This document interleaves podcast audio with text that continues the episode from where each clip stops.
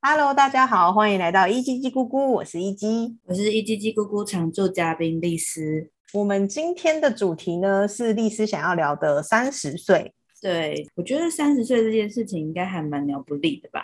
我们小时候幻想长大世界，三十岁就是一个门槛，就是觉得自己三十岁的自己跟小时候的自己一定会完全不一样。一直有想象过三十岁之后的人生吗？我小时候哦。我是巨蟹座的，然后呢，巨蟹座大家应该会有一个既定的印象，就是可能巨蟹座很爱家啊，然后是对家庭很依赖的啊。所以其实我小时候对于我自己三十岁以后的想象，就是会在二十六岁左右就结婚，然后三十岁的时候可能已经就是有两个小孩之类的了。我小时候对于我未来想象都是跟家庭有关的。但是关于事业什么的，反而没有特别的想象。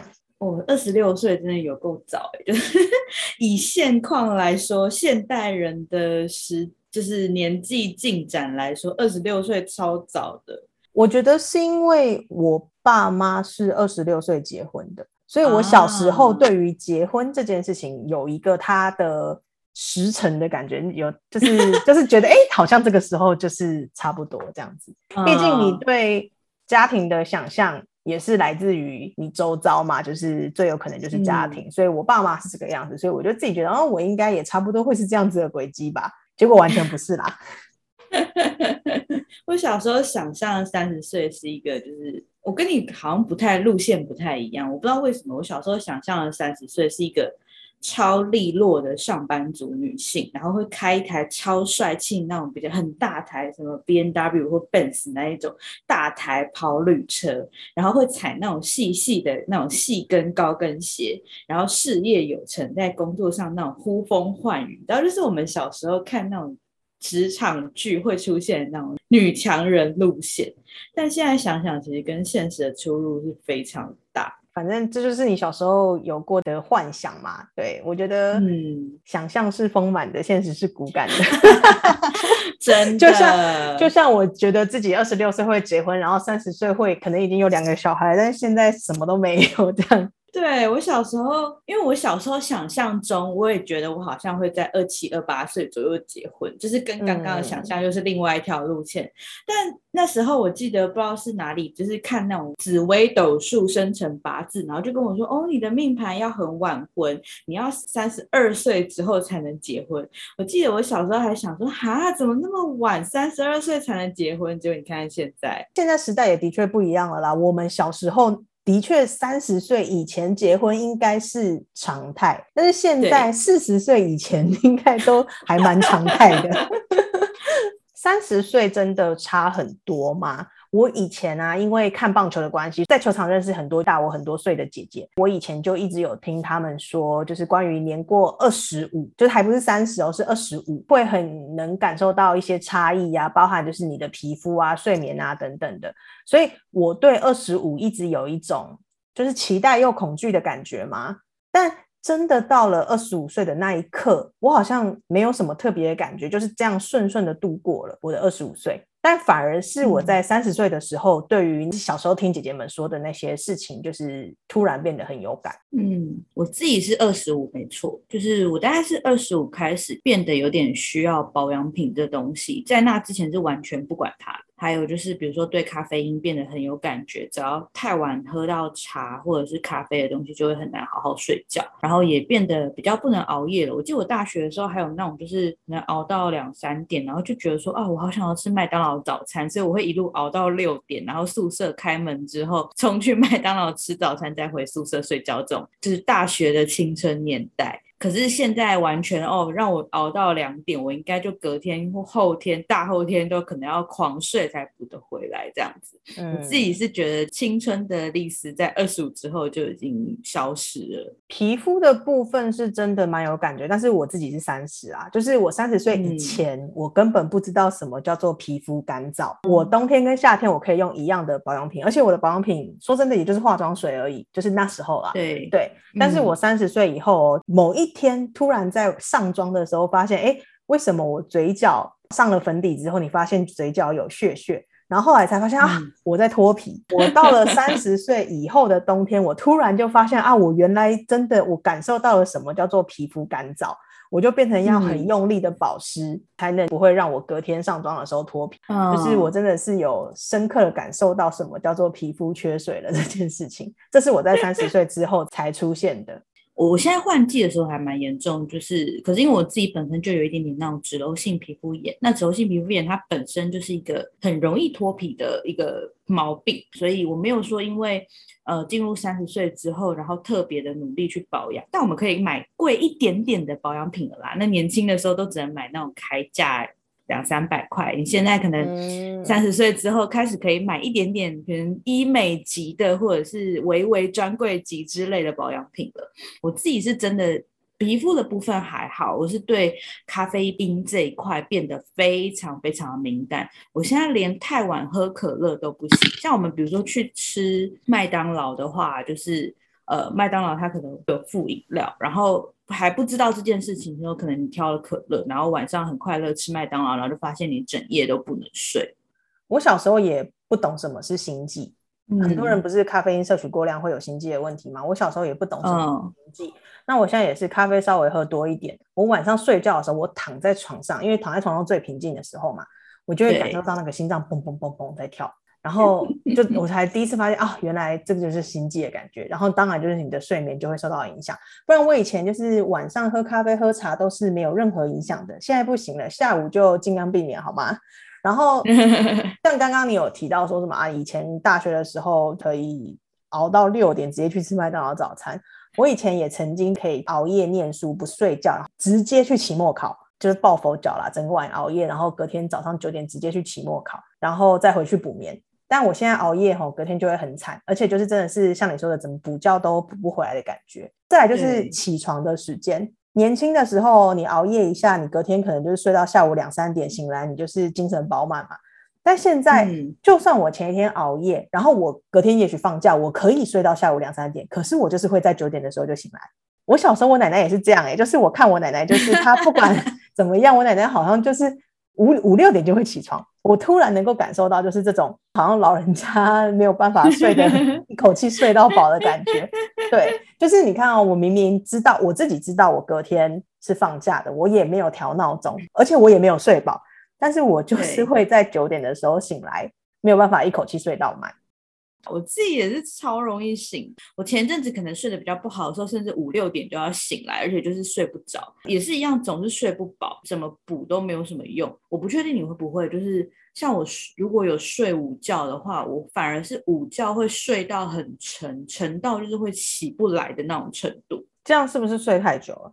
有一点呢，因为午觉其实好像据说不能睡超过一个小时吧，我记得好像说建议三十分钟，就是不能到熟睡啦。对，可是我每次我跟晚上比起来，我下午非常容易熟睡。我下午会熟睡到，就是可能一睡就是睡三三个小时，而且是那种我知道我该醒来了，但是我完全张不开眼睛，整个人会变超累的熟睡。而且我只有下午午睡会这样，我晚上睡觉完全不行，晚上睡就是一直醒、一直醒、一直醒的程度。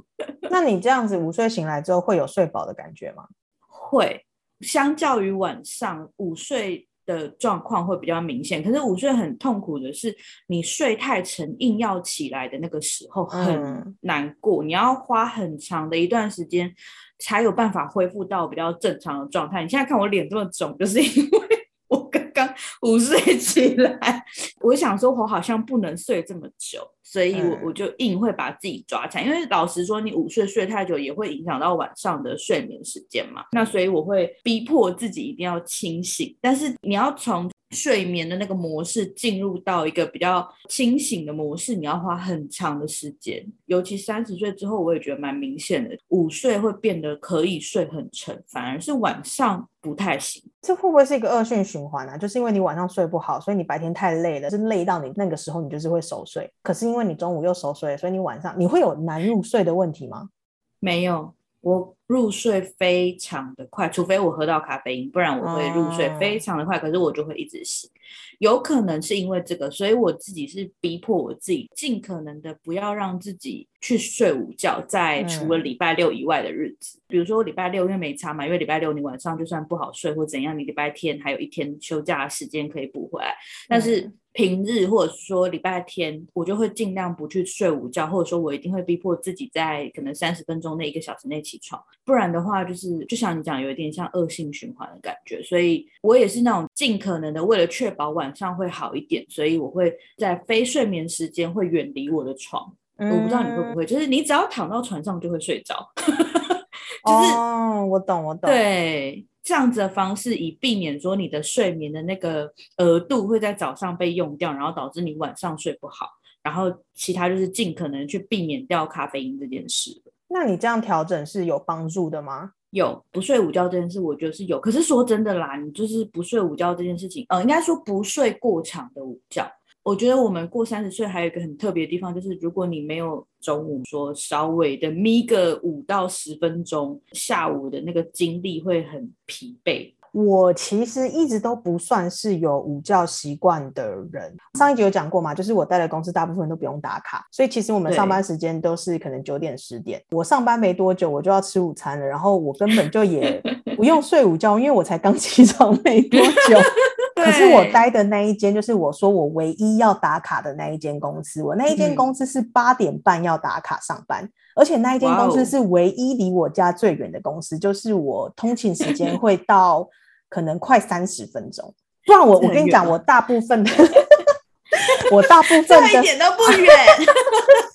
可是我其他那些不用打卡，你看我既不用打卡。然后离家近，因为因为我那些就是不用打卡的公司，基本上都是离我家十分钟以内我就可以到的，所以你就知道我可以睡得很晚。而且你知道吗？我这个感觉以后可以聊一集，就是关于上班要不要化妆这件事情。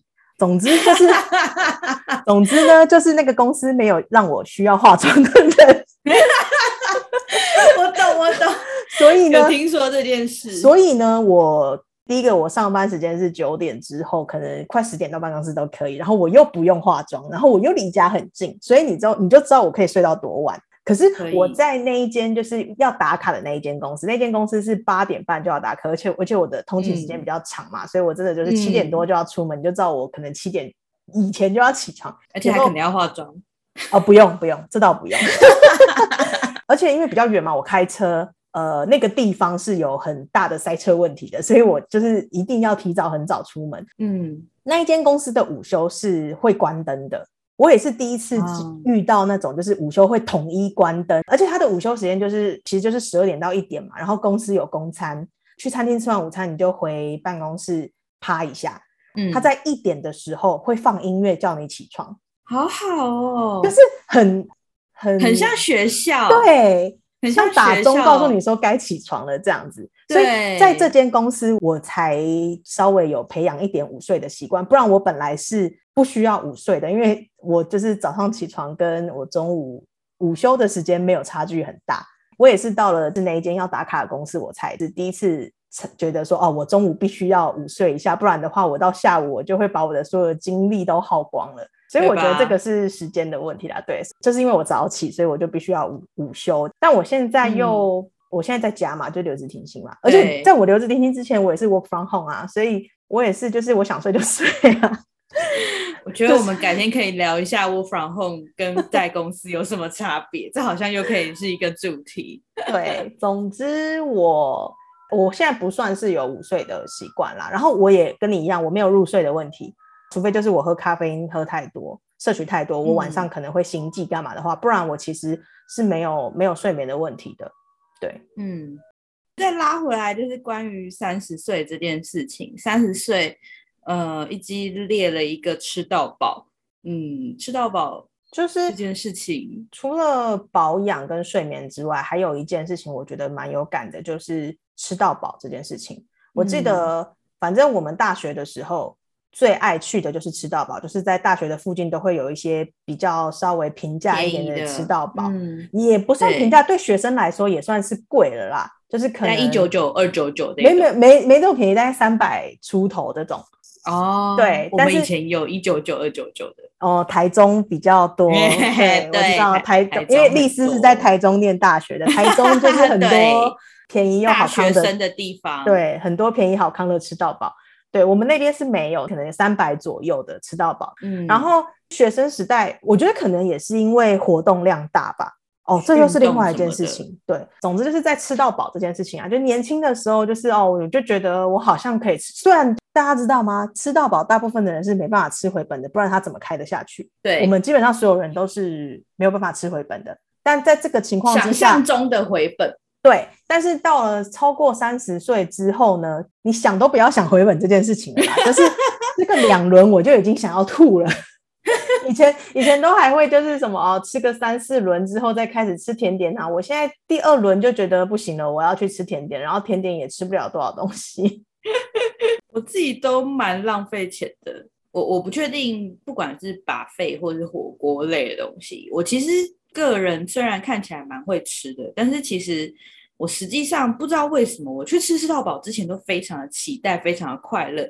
我还会就以前公司的尾牙，如果是吃把费，我还会去查人家的攻略，说你要怎么吃才会开胃，然后你要照着什么顺序吃，你才能吃到最多东西。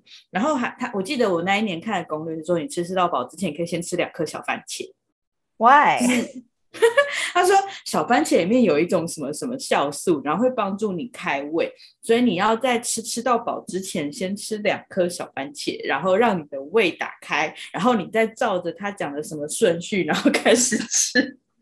可是它的开胃只是让我的胃口打开，不是帮我的胃打开，就是只是让我想吃东西，但是我还是没办法吃这么多啊。反正对，所以没有用，各位不要吃小番茄。人的胃是有限的，你还塞两颗番茄。两颗小番茄还好啦。可是我我还是很喜欢吃吃到饱的原因是，你会看到那个满坑满谷，就是一整排的那个餐点摆在那边，就好快乐哦。就是你有一种我今天不受限的感觉吗？想吃什么吃什么。对，就想吃什么吃。然后我就是很喜欢，我是很喜欢吃很多种类东西的人，就是比如说嗯把费，我就可能一个可以吃一口。一一小嗯一小块嗯东西一口这样，然后可以吃很多种。但是如果你今天不是把费，你很难达成这种愿望。吃吃到饱，你才有可能哦。把费跟吃吃到饱又有一点点不一样，因为把费它是东西都摆摆好给你看嘛。那如果是那种火锅啊，或者是烧烤吃吃到饱，你就是一份一份，你比较难，就像我刚刚讲这样一口一口。嗯所以对，但我自己是从来没有考虑过回本这件事啦。嗯，我跟家人去吃，基本上都是靠他们回本，我就是一个负责，就是在旁边吃。而且我很奇怪，我去吃吃到饱的时候，以火锅为例，吃吃到饱的时候，我吃的可能会比吃套餐式的火锅还要少。哦，对，我觉得，我觉得这一方面可能也是因为那个套餐一份一份的，所以你就知道说，哦，这一份就是我今天要吃的吃完的量，就是有一个界限在那边把你框住，你就是要把这一份吃完。可是是吃到饱，你嗯自己去拿嘛，那你就是吃饱对就就好了，这样子对，讲嗯着讲着我肚子好饿，不然我等下去吃一下好了。吃到饱吗。火锅吃到饱，我觉得还不错。讲的好饿哦，天哪！时间也差不多了，等一下录完就可以去吃晚餐了。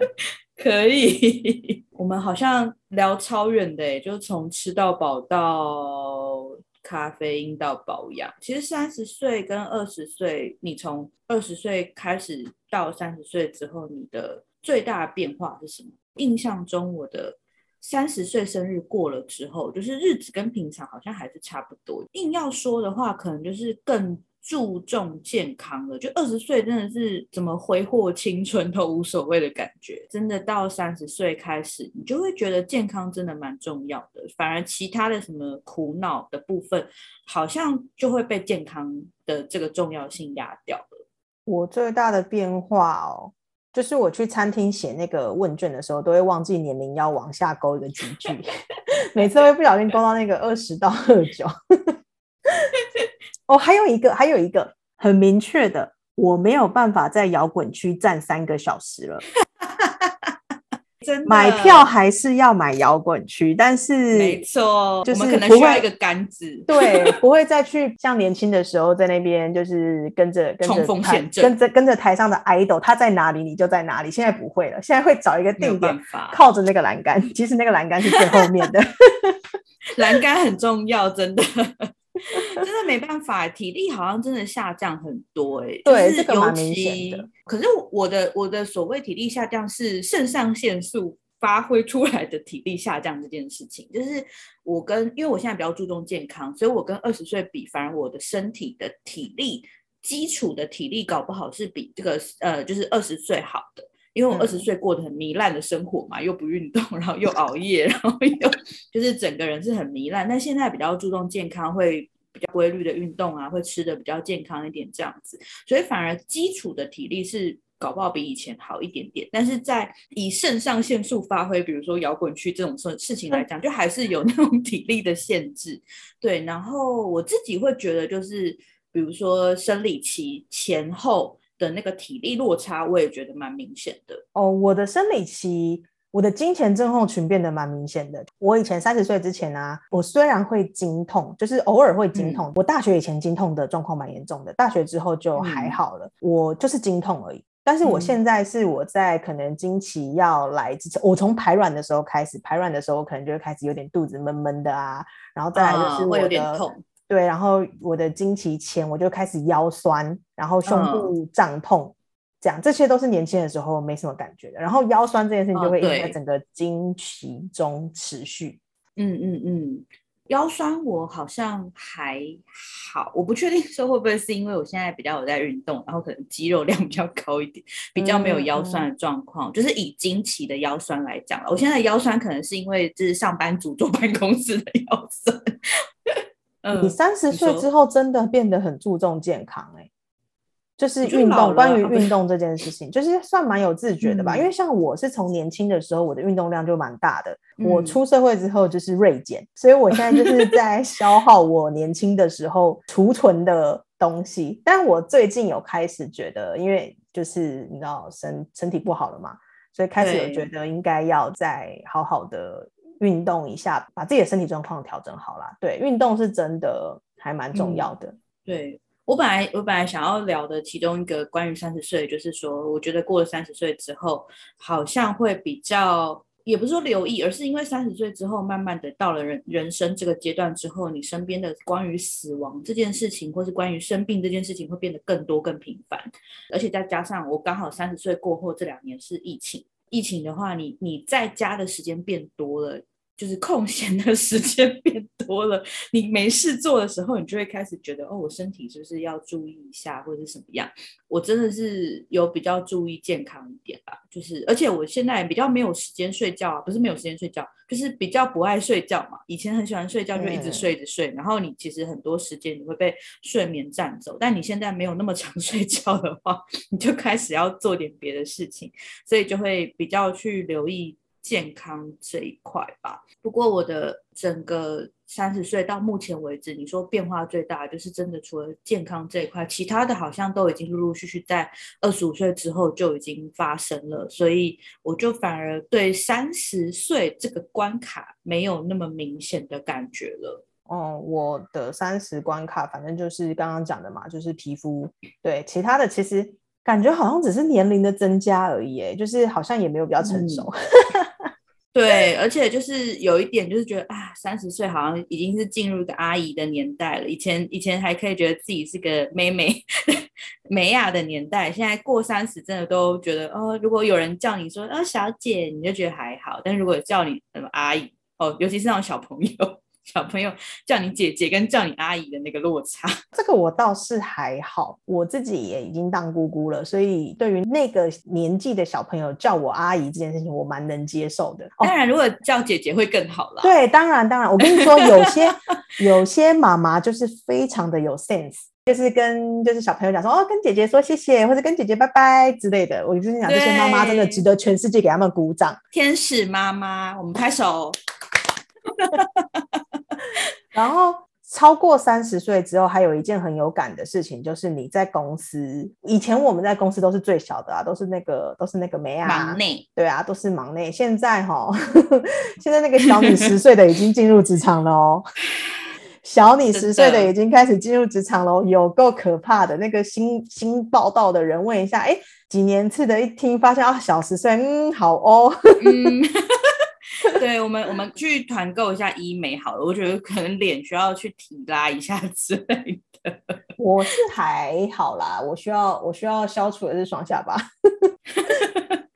真的，长相都不是问题。我觉得我们的问题不是在长相，我觉得是心态上。因为你就是感受到了那些后浪在涌上来了，你就是哦，今天工作坐你旁边这个人，他就是小你十岁。